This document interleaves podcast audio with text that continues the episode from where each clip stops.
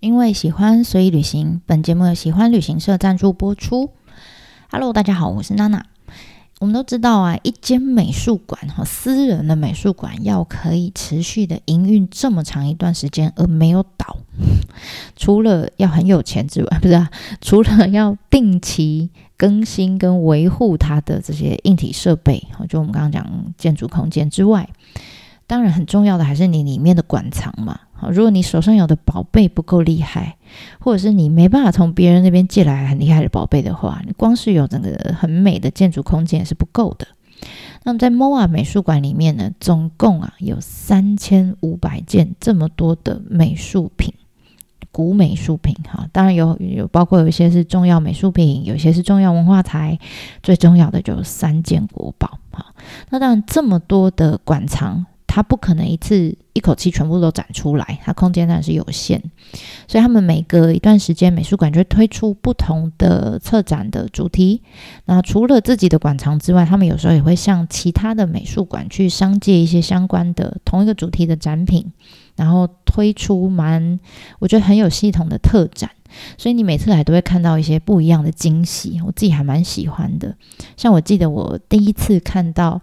完整的东海道五十三次，就是在这里。当然，他们自己没有收集这么多幅，他们就去商借其他的美术馆把它凑齐。这样，我觉得哦，很厉害。好，那个是我第一次看到完整的，我觉得很酷。好了，那但是呢，这些都是特展，好，所以你每次去可能看到的会不太一样。那我们这一集呢，会。呃，你而且我们也不可能全部讲完，我也没那么厉害哈，不是全部都懂。我们只就呃，他们算是每一次都会拿出来说嘴的，就是很非常引以为傲的镇馆之宝，就是那三件国宝来做简单的介绍。那至于你们实际到现场可以遇到什么样作品，就看你们跟他们的缘分，好不好？那莫尔美术馆的馆藏主要是以东洋，就是呃中国啦、亚洲啦这些呃的绘画和墨宝，或者是各种工艺品、佛像雕刻等等为主哈。那收藏的种类其实非常广啊，而且他们的保存的状态都非常好。那在里面呢，我们刚刚讲到那三个呃，算是保存的最漂亮哈，特别保存下来的三个国宝是什么呢？其中一个就是一座城，另外一个是一指茶壶，还有一面屏风。我们今天就是来跟大家介绍这三个东西。那先从我最没有慧根、最没有感觉，但好像很珍贵的诶一个国宝来讲吧。这个就是我们刚刚说的一座城，叫做汉墨城。所谓的汉墨城啊，其实不是真的一座城堡啦，哈，其实它是一本手剑，一本书。它是呢，呃，一本网罗从好早好早自古至今哈，到现在，呃，所有的书法高手的书帖的一个葵花葵花宝典啊，你可以想象，就是呃，我的想象是这样啦，就是以前我记得我的爸妈 或者我舅舅那个年代，他们会收集简报，有没有？比如说我喜欢谁谁谁，我就收集这个明星的简报，然后很珍贵，把它贴在一个本子上，有大张的，有小张的，这样，但全部都是这个明星的这样。那你就想，这个就是他们崇拜的书法高手，只要有写了一个什么书帖，他们就把它剪下来，然后贴在这一本上面，凑成一册，他们就叫手鉴。好，那这个是从日本大概室町时代到江户时代，在五六百年前开始。呃，流行的这个一个方式哈，然后呢，他们呃剪成这个葵花宝典之后呢，就可以随时心情好时候就拿来翻一翻，欣赏一下哈。那这样子的手件呢，其实有非常多，还有非常多。那汉末城其实是江户时代的一个，嗯，算是他自己也是一个书法家，非常有名的书法家，叫古笔了仲哈。那他收集，他从奈良时代就开始收集啊，收集到他的江户时代，他把所有他觉得很厉害的这些名帖、有名的书帖全部都收集起来，然后把它用成像一本书一样哈。这本书呢，就是汉墨城。那为什么叫汉墨城呢？因为他们说汉就是笔啊，浩瀚的汉，墨就是墨水嘛。啊，他们就说汉就是笔。笔跟墨所组成的一个城堡一般的东西，所以他们叫汉墨城，其实是一本书啦。那据说它是日本现存的呃古笔三大手剑之一啊，所以如果你是对书法呃对书道有研究的朋友，建议你可以到现场去看看真迹，顺便欢迎你跟我分享到底这一本手剑有多么的厉害。我目前还不太有感应哈。好，这是第一个。第二个呢，就是一指茶壶。好，这指茶壶呢叫色绘藤花纹茶壶。哎，我现在讲这三个国宝，我都有把照片找出来贴在我的方格子上面。如果你有兴趣，可以去看看哈。那首先呢，如果你想要看这个茶壶，你会先我们如果真的到现场，你也可以先看一下，先从它的外观开始看。你会发现壶的上面哈，接近开口的地方有四个像挂钩的东西。那从这个挂钩，他们就推测啦，就照理说壶壶这个茶壶的口上面本来应该有一个盖子的设计。那这四个挂钩像挂钩一样东西，应该就是拿来穿过绳子，然后可以固定盖子的时候使用的。那这种壶呢，其实早期是在中国。他们用来装新香料，哈，运送新香料的时候使用的。那但是传到日本之后，因为那时候流行茶道嘛，就要磨磨那个抹茶粉，有没有？那在磨之前的茶叶就会放在这样子的茶壶里面，好，所以算是茶道里面，诶，会用到的一个茶具，好。那在江户时代的时候，你知道这种陶器、哈陶瓷器的技术，应该工作人员哈，应该都是从中国或者是外呃朝朝鲜那边来的外国人。那所以那个时候，大部分要不然就是你你看到在国内流通的这些陶瓷器，大部分都是舶来品，要不然就是这些他请请特别请来日本的外国人做的。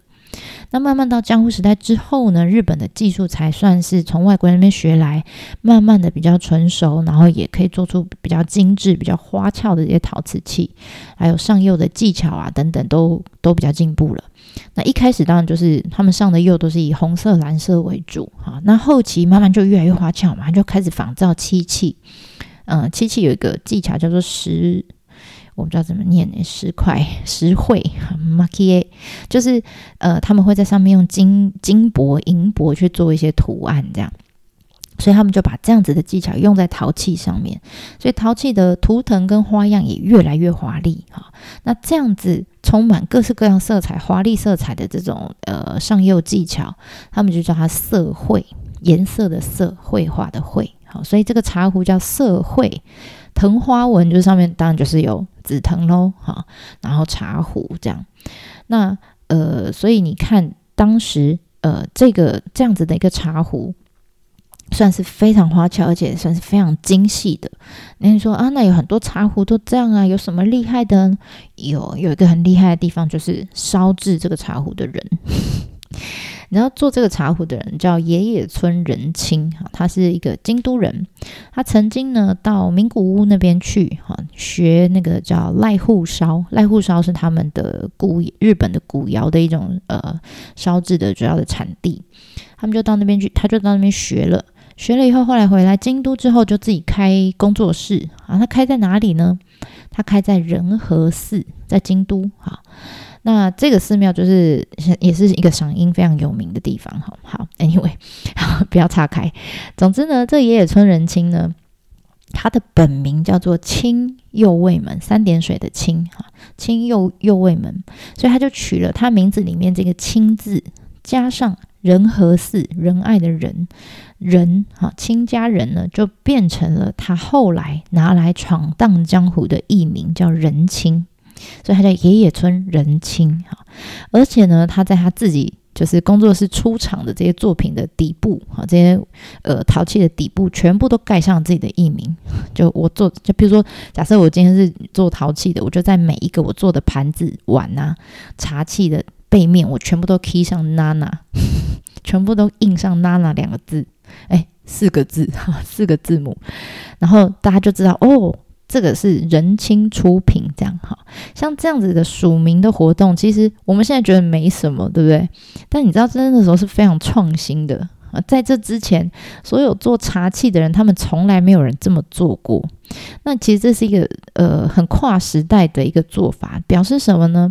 表示说，从他开始哈，就在陶艺界的人开始有了一种就是品牌的意识。对于自己这种职人的工作，开始有了一个呃对自己的尊重。那当然呢，就是对买这些作品的人，哈，表示出我自己出品的东西，我非常有信心。你看，我敢印上我的名字。那当然，同时呢，它也是一个行销的手法。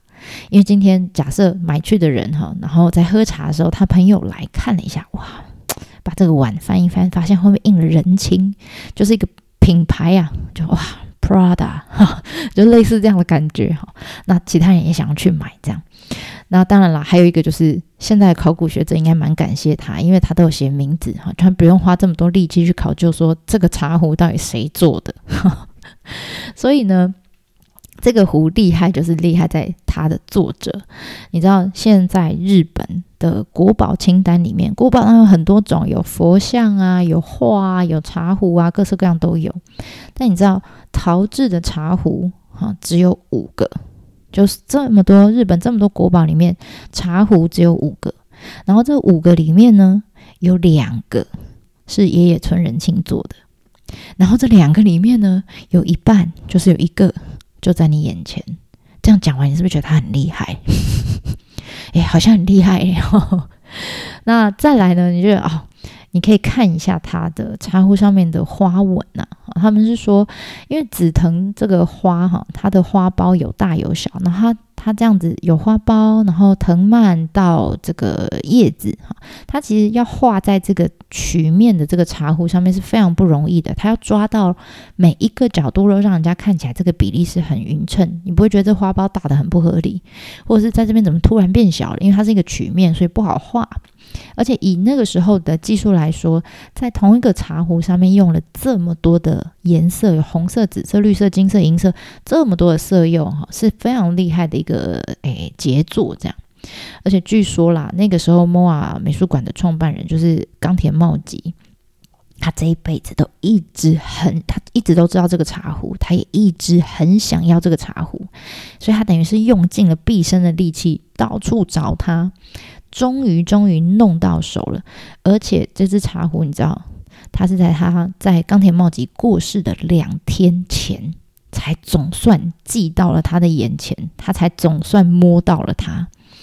你知道，还好，在他过世前让他碰到，就没有留下遗憾。这样，所以对于莫尔美术馆来说，对于这个宗教团体来说，这个茶壶的意义。相较于其他馆藏，哈，这个茶壶当然它本身是国宝很重要之外，哈，对他们来说是特别有意义的。所以为了让呃更多的人可以欣赏到这个茶壶，他们呢，其他的国宝，其他两件国宝都是。偶尔特别展才会拿出来，但只有这一个国宝，这一只茶壶，它是特别做了一间。我们上一集有讲，他特别做了一个独立黑色的独立套房给他，特别帮他设计光线，而且它不是呃特展，它不会换展，它 always 都在那里的常设展，你随时去，随时都看得到。所以啊，如果你到了那边去之后，千万不要错过了这个壶。好，那最后一个呢，要跟大家分享的是，呃，第三个国宝就是一面屏风。那这一面屏风大概是三件国宝里面我比较有感觉，我觉得比较有趣的一个作品。好，那原因很简单，因为这个作品呢，它的灵感哈来自于另外一个屏风。好，这我先讲这个国宝。作品叫做红白梅图屏风，那但是在介绍它之前，我必须要先介绍另外一个屏风，叫做封神雷神图屏风。因为这封神雷神图非常的有趣哈，这个从以前到现在到现代哦，都还有艺术家不断的在这个屏风上面做文章，我觉得它是一个非常有趣的作品。那我们先讲这个封神雷神图。这个嗯屏风，如果当然如果你有兴趣的话，也是上我的方格子上面，我有做，呃，我有把图贴在上面哈。那你会发现，我我贴的不是只有一幅，我贴了四幅，好，个个别是不同人画的《封神雷神图》屏风。那这不同这四个人呢，全部好这些画家，我们都叫他灵派，玉字旁的灵哈。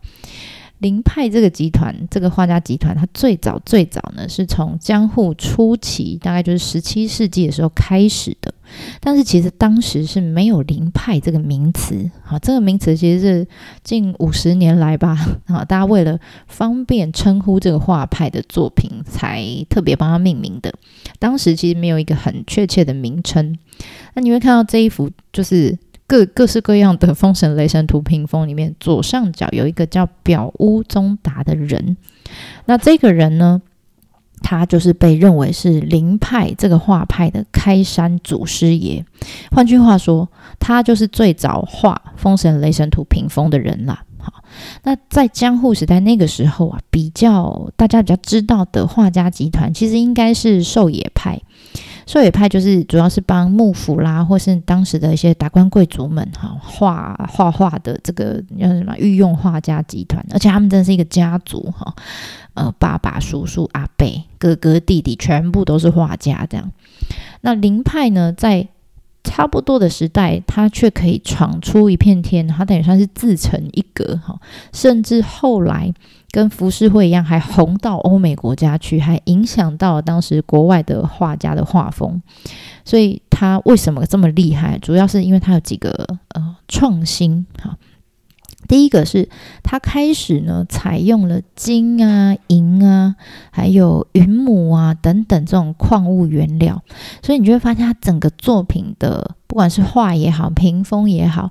门绘也好，哈，他们作品的这个彩度跟明度、亮度都比寿野派就是多了一种很很优雅、很明亮的感觉。然后呢，装饰性也非常的强，你就觉得啊，家里挂了这个画就是很漂亮。这样好，再来就是他不太强调就是呃所有物品或是动物、人物的那种轮廓，他好像实际上它有点模糊不清啊。他们用这种叫。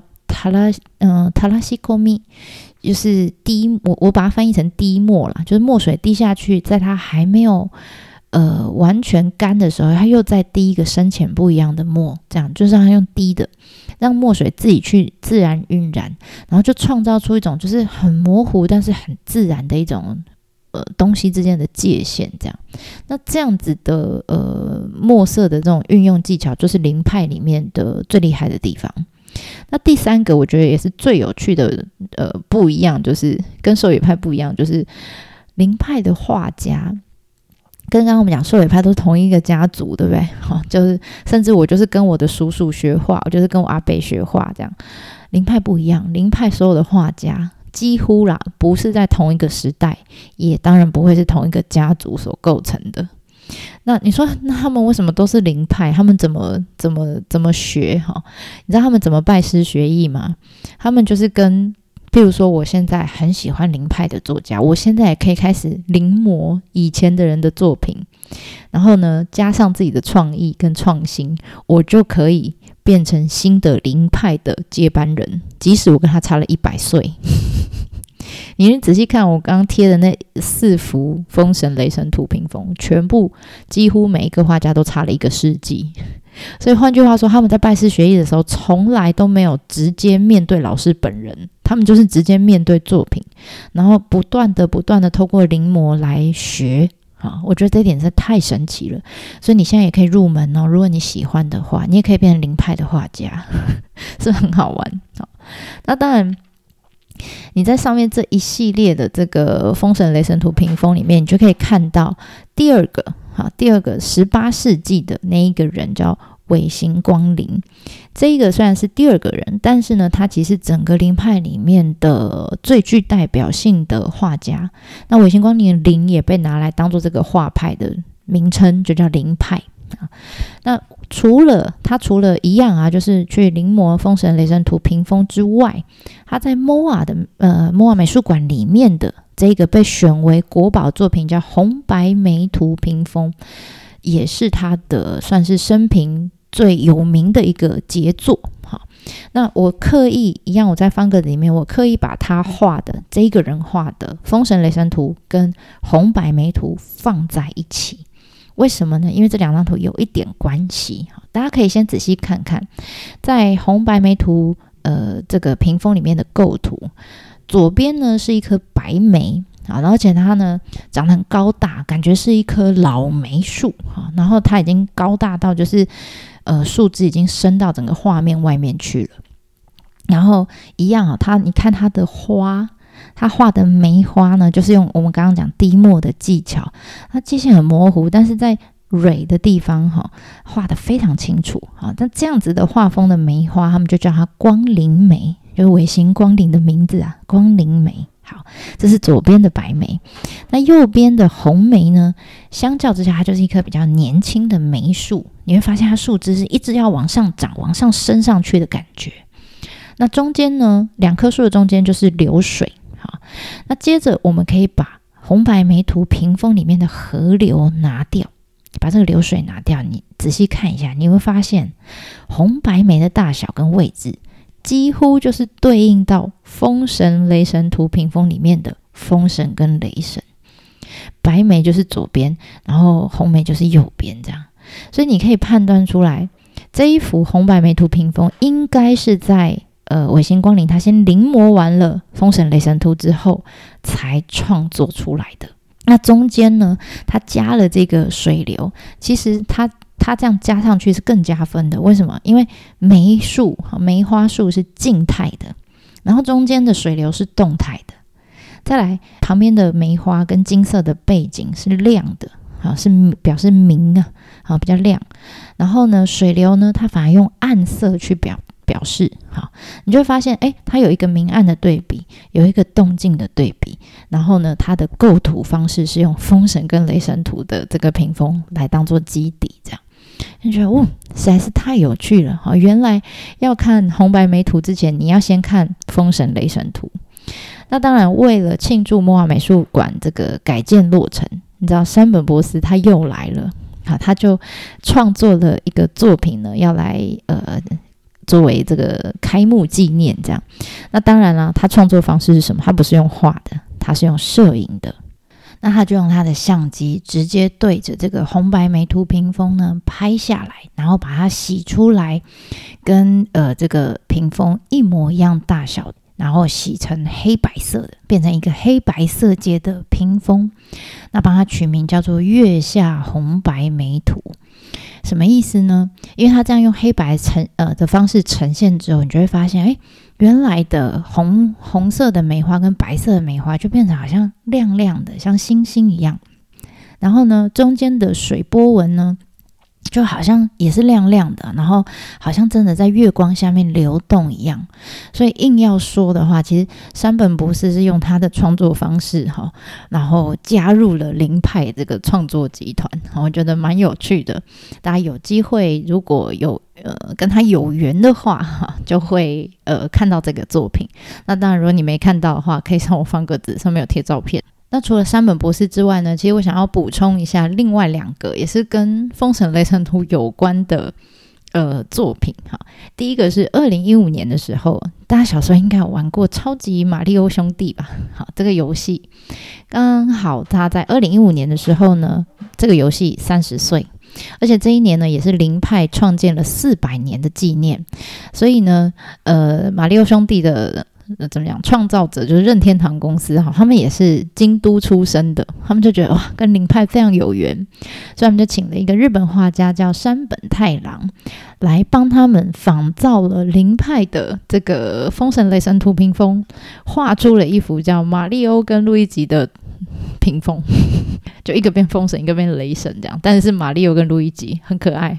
这个图我也有贴在我方格子上面。另外一个呢是呃，我们说凌派的作品，其实在呃十九世纪传进欧洲之后呢，其实跟浮世绘一样，也有对当地的一些艺术家产生了一些影响。像你如果看过克林姆的画，他有一幅作品叫《吻》，你就会发现，诶，他在开始在作品里面加了一些金箔、银箔的这种很华丽的装饰风格。那他们有人在猜，就是说可能也是有受到灵派的作品的影响。那但这幅画我也有放上去，大家可以上去看。好，那以上呢，我们用三集的内容来介绍了第一个是莫瓦美术馆它背后的呃。神秘宗教集团。